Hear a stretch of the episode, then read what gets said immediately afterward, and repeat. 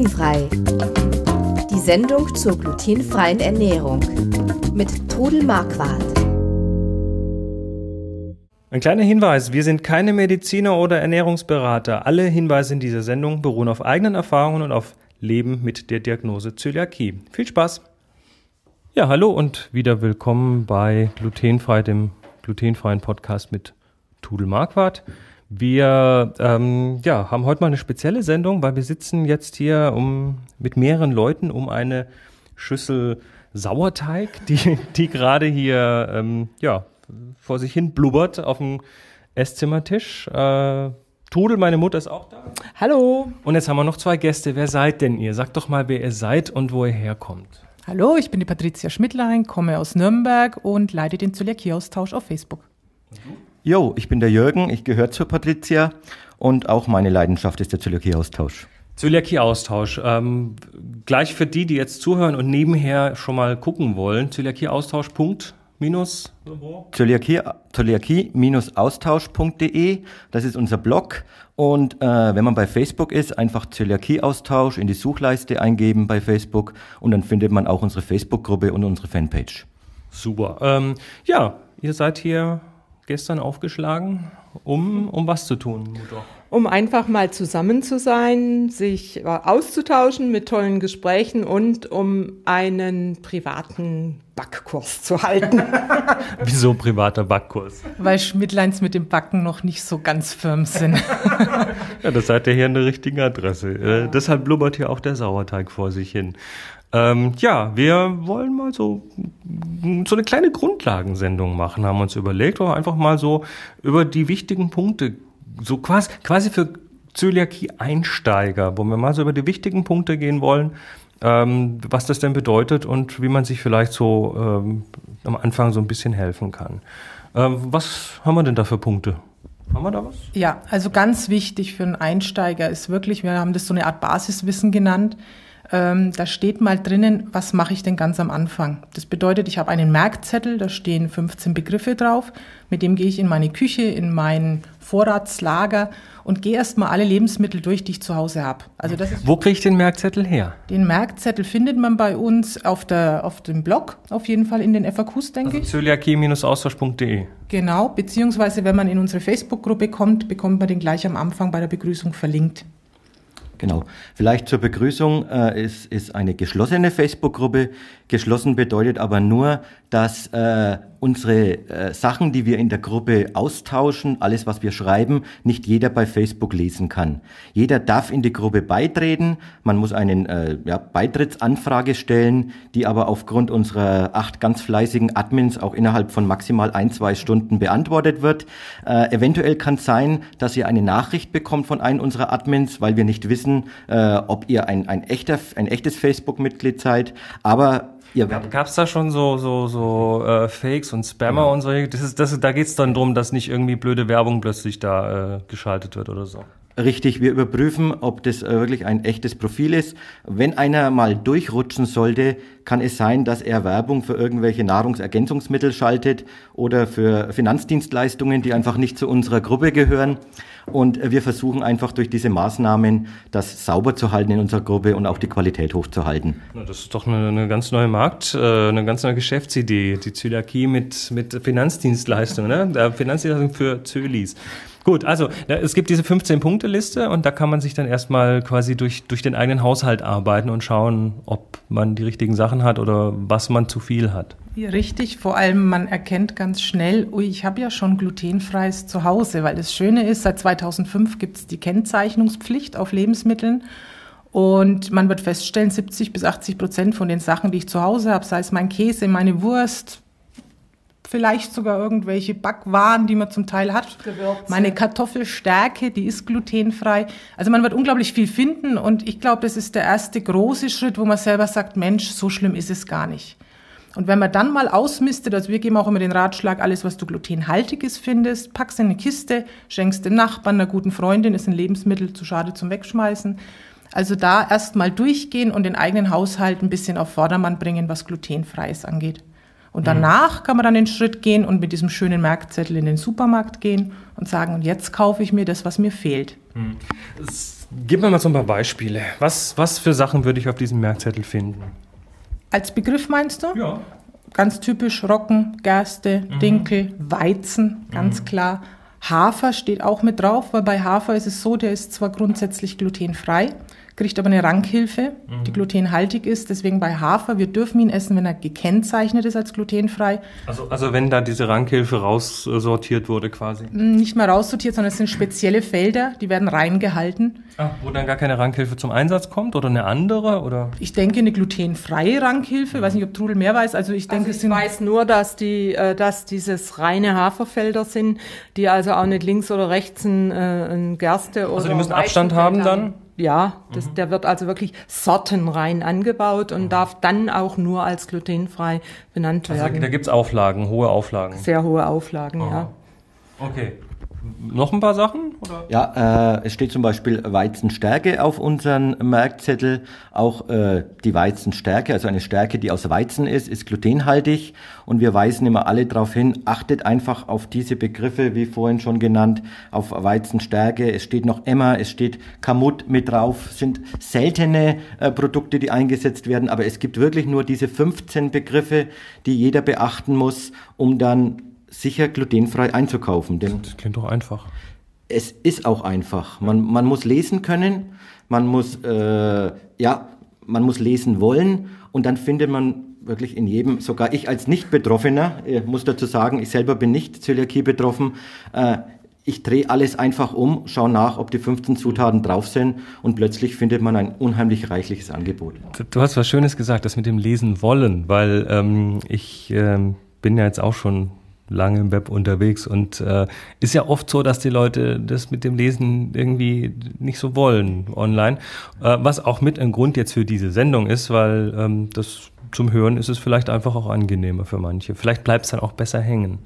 Äh, Richtig. Äh, dieses Multimediale, wir sind drauf geeicht, äh, wir wollen es hören, äh, wir, wir haben vielleicht auch Angst, was zu überlesen. Und äh, wenn jemand anders uns etwas sagt, wie es ist, dann glauben wir derzeit mehr. Aber hier auch meine Motivation, lest einfach, was auf der Zutatenliste ist, vertraut. Am Anfang wird es schwer sein, am Anfang wird man noch Angst haben. Aber es, es, ist eigentlich, es ist eigentlich nur schwer, weil die Leute glauben, es wäre schwer, weil in Wahrheit ist es nicht wirklich schwer. Es, es ist nicht wirklich schwer. Wie gesagt, es ist Vertrauen, es ist Üben wie bei allem, was man im Leben macht. Man muss auch lernen, die Zutatenliste wieder zu lesen, wie in der Schule, wie man lesen lernt. So müssen wir, beziehungsweise der Betroffene, wenn er die Diagnose erhält, einfach lernen zu lesen. Und das motivieren wir immer in unserer Gruppe. Wir helfen auch gerne im Zöliakie-Austausch. Wir, wenn jemand eine Zutatenliste postet und sagt, Mensch, ich bin mir nicht sicher, dann unterstützen wir mit allen unseren Mitgliedern, allen fast 10.000 Mitglieder jetzt, unterstützen euch wirklich. Aber ihr müsst diesen ersten Schritt machen und lesen und auch vertrauen und dann könnt ihr wirklich glutenfrei einkaufen und zwar nicht nur im Reformhaus, sondern in jedem Supermarkt. Am besten äh, druckt ihr euch diese 15 äh, Zutaten aus, die man nicht darf und habt die bei euch im Geldbeutel, dann könnt ihr kurz nachschauen und es geht euch ganz schnell in Fleisch und Blut über und dann braucht ihr nicht mehr lesen. Und das Einfache heute bei der Kennzeichnungsverordnung ist, dass die Allergene fett gedruckt sind. Also sprich Weizen Also in den oder Zutatenlisten Gluten auf den in den. Zutatenlisten fett gedruckt sind und ich sehe quasi schon mit einem Blick, hallo, da ist was drin, das darf ich nicht oder das darf ich.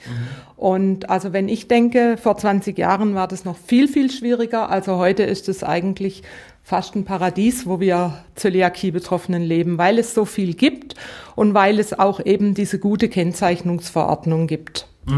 Also wirklich leicht erkennbar. Also es, es gibt auch so ein paar Spezialfälle, man muss sich vorstellen, so eine Zutatenliste, der Hersteller muss immer mehr draufbringen. Jetzt werden die Listen sehr eng gehalten. Da, wo zum Beispiel früher noch Kartoffelmehl drauf stand, steht jetzt nur noch Mehl. Und da muss man verstehen, dass jeder Zöli erstmal zurückschreckt und sagt, Mehl darf ich nicht. Ist verständlich, aber man muss dann wieder wissen, wie Trudel gerade sagt, Wäre es glutenhaltiges Mehl, steht in Klammern Fett dahinter, aus was besteht's? Aus Weizen, Roggen, was auch immer. Wenn nur Mehl draufsteht, wird's ein Reis- oder Maismehl sein. Jetzt bin ich ja mal ein, Grund, ein grundskeptischer Mensch und ähm, frage mich natürlich jetzt, wie zuverlässig sind diese Sachen? Gibt es da Ausreißer? Kommt das mal vor? Und wenn ja, wird das dann auch schnell wieder gerade gebogen? Habt ihr da irgendwelche Informationen dazu? Ob sowas schon mal passiert ist, dass ein Hersteller äh, es falsch deklariert hat? Äh, ja, es, es gibt Ausnahmen, aber äh, die sind meistens dann bei Firmen, die sich selber nicht so auskennen. Es sind dann meistens regionale Firmen. Äh, also, also, die kleineren quasi. Kleinere Firma. Ich habe jetzt von einem äh, Senfthersteller, mit dem hatte ich auch neulich Kontakt. Also wir versuchen auch, wenn wir in der Gruppe merken, da sind Fragen offen, versuchen wir das dann auch im Hintergrund zu klären. Ich habe Kontakt mit dem Senfthersteller aufgenommen. Der hat äh, Bier verarbeitet in seinem Senft rein, speziell für eine hm. Bierfirma, für die er ein Werbeprodukt erstellt hat hat, das halt dann frei ausgegeben worden ist. Äh, und ihm war nicht bewusst, dass wenn er jetzt Bier reinmacht, dass dann ja dann sein Senf dadurch glutenhaltig wird sollte nicht sein. Jedes lebensmittelverarbeitende Unternehmen sollte sich auch auskennen über solche Sachen. Da steht aber dann wahrscheinlich auf dem Senf auch Bier mit drauf als Zutat, richtig? Richtig. Das heißt, der, der Zöli muss dann in dem Moment halt auch ein bisschen mitdenken und sagen, oh, oh, Moment, vielleicht ja. lieber doch nicht. Äh, genau, im Zweifel ist es sowieso bei der Zöliakie so, wenn ich ein Produkt habe, wo ich nicht weiß, was drin ist oder wo ich mir unsicher bin, dann sollte man lieber drauf verzichten. Um nochmal zurückzukommen auf den Senf, wir haben den angerufen äh, und er, er hat sich das dann auch erklären lassen von uns. Er hat dann das intern auch geklärt und er wird es in der nächsten Charge dann auch äh, korrigieren.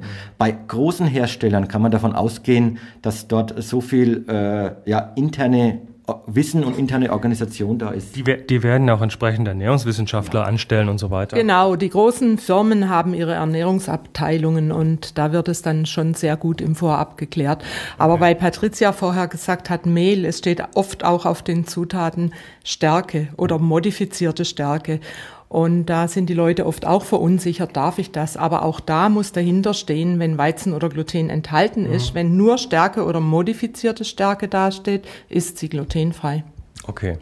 Ganz kurz, ein schönes Beispiel ist es in die andere Richtung. Wir hatten mal so eine Art Aufstrich, wie so ein Fettaufstrich. Es gab als Zutat Toastzwiebeln.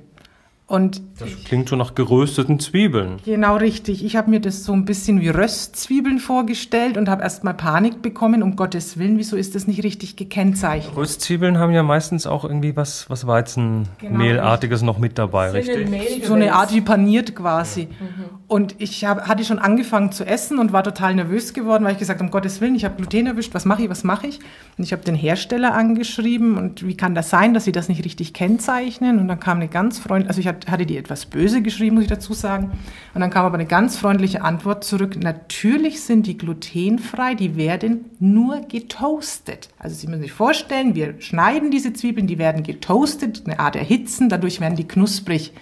Und wären sie glutenhaltig, hätten wir das natürlich gekennzeichnet. Das heißt, es war halt einfach blöd benamst, so ungefähr. Ne? Genau, ne? richtig. Und selbst nach all den Jahren als doch schon glutenfrei Profi habe ich mich verwirren lassen, aber da habe ich wieder für mich gelernt, ein bisschen Vertrauen sollte man denen schon auch entgegenbringen. Ja. Aber natürlich bei so Sachen wie wenn Bier draufsteht, muss ich mir überlegen, wieso sollte der glutenfreies Bier verwenden? Da dann lieber vorsichtig ja. sein und nachfragen. Aber man muss sagen, so, solche Fehlkennzeichnungen sind die absolute Ausnahme. Also ich, ich, ich so rein gefühlt, um was ich mitbekomme, 99,99 Prozent sind super und gut gekennzeichnet. Man kann sich eigentlich auf diese Zutatenlisten auf den Produkten verlassen. Immer dazu gesagt, in Europa. Diese Kennzeichnungszuordnung geht für Europa. Wir bekommen viele Fragen in der Gruppe äh, weltweit von unseren Mitgliedern, die jetzt in Indonesien sind oder in, in Südamerika. Und dort können wir denen nicht helfen. Wenn dort auf einer Verpackung, vielleicht noch in Landessprache, äh, dann was draufsteht, dann wissen wir nicht, ob da wirklich äh, nichts anderes drin ist, weil die, Zula also die, die äh, Deklarationsverordnung gilt nur für alle in Europa hergestellten und vertriebenen Produkte. Nur dort ist es so. Und nur dafür können wir auch dann sagen, ja, ihr könnt euch auf die 15 Zutaten verlassen. Gut. Ähm, Gibt es noch was zum Einstieg für die ganz frisch diagnostizierten Zölis? Natürlich, also du musst deine Küche zum Beispiel auch überprüfen. Also wir gehen da auch immer sehr nach den Richtlinien der DZG, die ja wirklich. Also die, die, ist wichtig und wir haben es ja hier in der Sendung schon Millionen Mal gesagt, aber wir sagen es jetzt einfach nochmal. Äh, für Leute, die eine frische Diagnose haben, die nicht wissen, wo vorne und hinten ist und äh, Hilfe brauchen, äh, die DZG, die Deutsche Zöliakie-Gesellschaft, ist eine ganz wichtige Anlaufstelle. Ähm, werdet da Mitglied, es ist nicht teuer und ihr könnt nachts besser schlafen, weil ihr da richtig gute Infos und Kontakte und so weiter bekommt. Genau, richtig. Also wir sagen auch immer, das ist unser Verein, von dem lernen ja wir als Betroffene auch und das, was wir unter Betroffenen weitergeben. Wir brauchen ja einen, der uns die offizielle Seite gibt. Und von denen übernehmen wir solche Sachen, wie man jetzt zum Beispiel sagt, du gehst auch am Anfang durch deine Küche durch. Man entsorgt zum Beispiel oder verwendet Holzbretter, Holzlöffel nur noch für glutenhaltiges. Wenn du das für dich als glutenfreies nehmen möchtest, besorg dir neue. Warum? Küchen, mm, weil eben in dem Holz sich genug äh, Gluten. Da gibt es Ritzen und so weiter. Genau, richtig angesammelt hat. Also es ist kontaminiert. Also man, man weiß ja dann mit der Zeit zum Beispiel auch, wenn ich jetzt zwei Töpfe Wasser habe, in einem mache ich glutenhaltige Nudeln, in einem glutenfreie. Ich kann nicht mit dem gleichen Löffel das umrühren. Und so muss man sich das einfach vorstellen. Man muss auf diese Kontamination, ist für uns eigentlich das Thema schlechthin, auf das müssen wir achten. Ein Zöli sollte auch oder muss sogar einen eigenen Toaster haben. Also ich hatte leider anfangs diese Information nicht und habe im ersten Jahr nach meiner Diagnose immer noch im normalen Toaster mitgetoastet und habe mich gewundert, dass meine Werte nicht besser werden. Mhm. Nach einem Jahr habe ich die Information bekommen, Toaster ausgewechselt und im Vierteljahr später waren meine Werte gen Null. Also das heißt, ich war wieder so weit gesundet.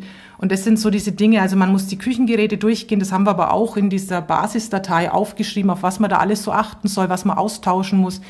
Zum Beispiel auch viele fragen, um Gottes Willen, mein Geschirr, darf ich das jetzt nur noch für den glutenfreien und glutenhaltigen nehmen? Nein, es ist Porzellan, da wird sich nichts festsetzen ganz normal sauber spülen, ist alles in Ordnung. Töpfe, Pfannen, natürlich diese beschichteten Pfannen, wenn die schon so, sollte man sowieso nicht, wenn die eh schon so, so, so Kratzer. Kratzer drinnen haben, da kann sich was festgesetzt haben. Also da vielleicht auch mal was Neues anschaffen und ordentlich damit umgehen.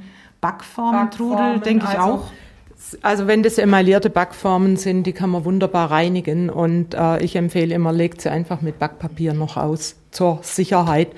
Also ich habe Backbleche, die emailliert sind und gut, ich habe jetzt einen neuen Backofen, aber ich habe die früher halt sehr gründlich gereinigt und dann kann man das nehmen. Auch im Backofen, wenn der gründlich gereinigt ist, den muss man nicht auswechseln. Also es ist auch so, viele Leute brechen in Panik aus. Ich, ich, ich höre jetzt auf der gegenüberliegenden Seite vom Tisch hier lachen, aber ähm, auf der einen Seite sagt man den Toaster unbedingt auswechseln, warum nicht auch den Backofen? Ja, ne? aber, also, ja aber das ist an, äh, schlichtweg nicht nötig.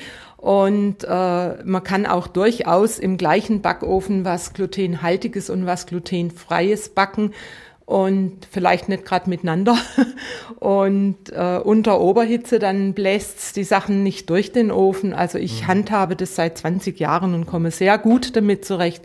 Und ich möchte auch einfach den Leuten noch sagen, nicht in Panik ausbrechen, gucken, dass das Ganze auch eine Normalität wird. Ja. Vielleicht äh, da überleidend auch nicht Panik. Es ist immer einfacher, wenn man andere kennt, die das auch haben. Und da wollten wir auch mit dem Zöliakieaustausch ein bisschen helfen. Die Leute äh, haben bei uns eine Postleitzahlendatei, in die man sich eintragen kann.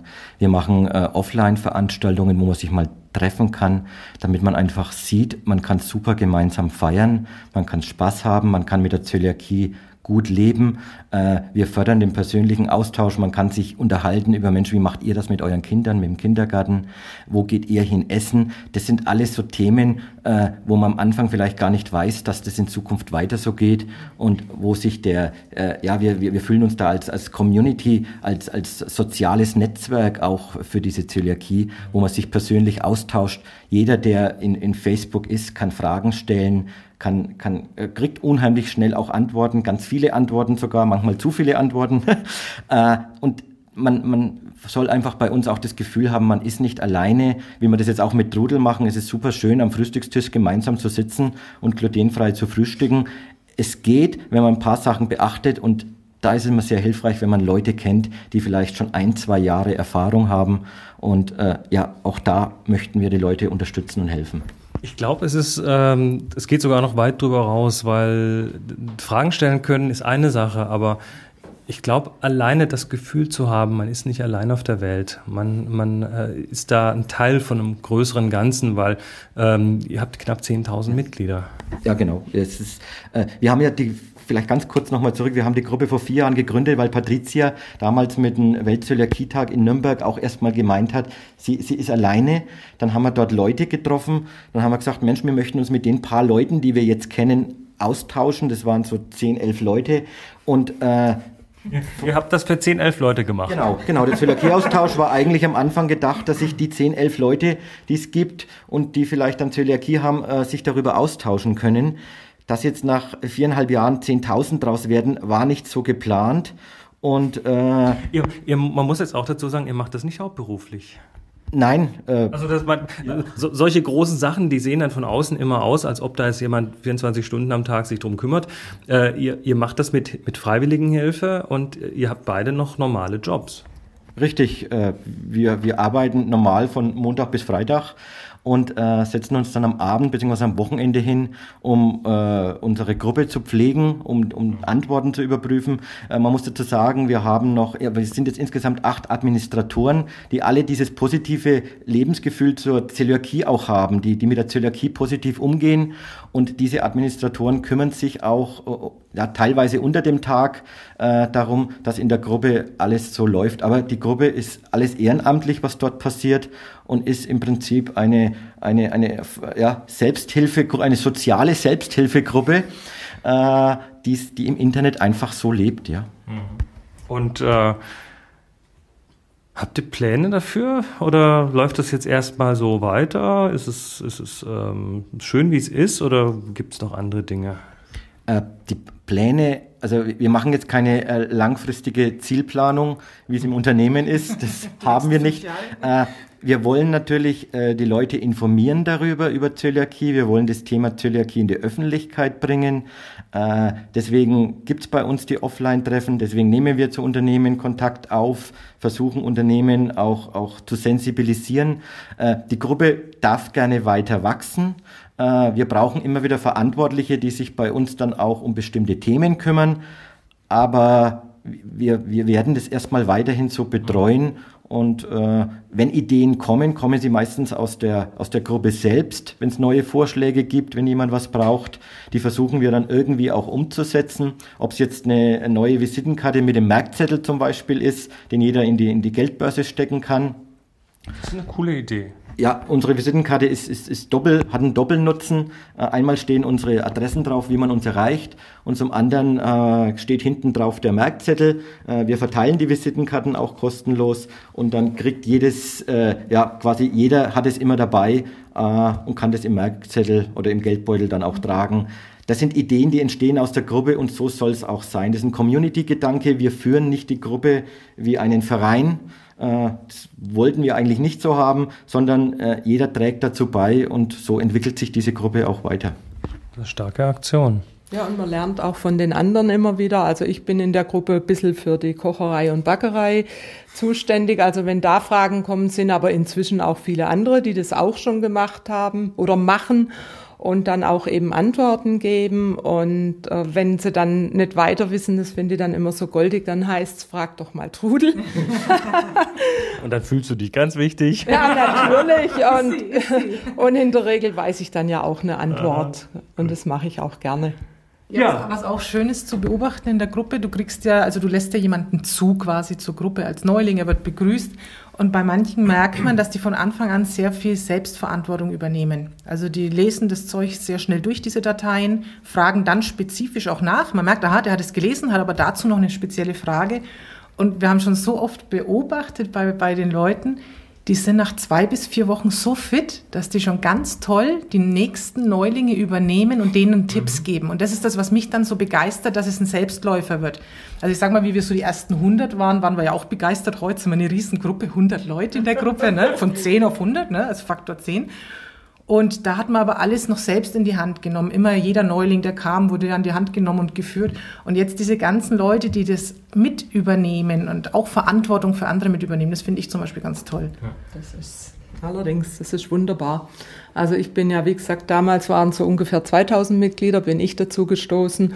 Und mir macht es auch Spaß, die Arbeit. Und ich das ist ja keine Arbeit in dem Sinne. Ne? Das nö, ist, ja ist keine Arbeit. macht sich fast von selbst. Und ich habe auch durch die Zöliakie auch sehr viel gewonnen, unter anderem gute Freunde. Ja, die jetzt zum Beispiel hier zum, zum Frühstück sitzen. Genau, also das Freundegewinnen haben wir auch ganz stark gemerkt. Äh, es werden mittlerweile Zöliakie, also glutenfreie Care-Pakete in Deutschland verschickt von äh, Leuten im hohen Norden äh, die dann Care-Pakete nach Österreich schicken, weil es dort wieder Produkte nicht gibt, die es eben in Deutschland gibt, oder österreichische Produkte, die dann äh, ja auf der anderen äh, Richtung in den hohen Norden äh, geliefert werden. Die Bildchen werden natürlich auch gepostet und alle sind ganz neidisch auf die tollen Produkte, die es dann dort gibt und die es natürlich hier nicht gibt. Und auf der anderen Seite ist es genauso. Äh, also wir haben Mitglieder aus ganz Europa, äh, natürlich, äh, da wir deutschsprachig sind, vermehrt in Deutschland, Österreich und der Schweiz. Aber auch da entwickeln sich Freundschaften. Wir haben Gäste, die jetzt zum Weltzöliakietag in Leipzig kamen, die kamen aus Österreich. Wir haben in, in Köln ein Treffen gemacht, da kamen die Leute aus Leipzig und aus Berlin. Also es ist ein, ein, ein, großer Freundeskreis, der sich da entwickelt und alles nur ja, durch das Social Media auch. Und wir sehen da unheimlich positive Effekte auf das ganze Thema, weil man sich so sehr einfach austauschen kann. Ja. Und der Podcast wird sogar in Holland gehört. Wir haben also eine Mail gekriegt von Holland und das finde ich also ganz toll und ja, ja, in Holland sprechen viele Deutsch und ja. Tja, also schöne Grüße nach in die Niederlande, nach Österreich, in die Schweiz und sonst in die Welt, wo man uns hört. Ähm, ja, das war's. Der Zöliakie-Austausch zu Gast bei Glutenfrei. Ähm, geht auf Facebook Zöliakie-Austausch oder geht auf zöliakie-austausch.de in eurem Webbrowser und äh, holt euch die 15-Punkte-Liste und dann geht der Rest von ganz allein. Alles klar, vielen Dank. Okay, vielen Dank. Alles Gute, ciao. Ciao, bis nächstes Mal.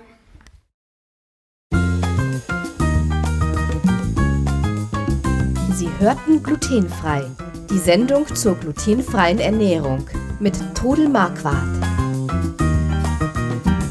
Über 900 glutenfreie Rezepte und weitere Informationen auf www.glutenfrei-kochen.de.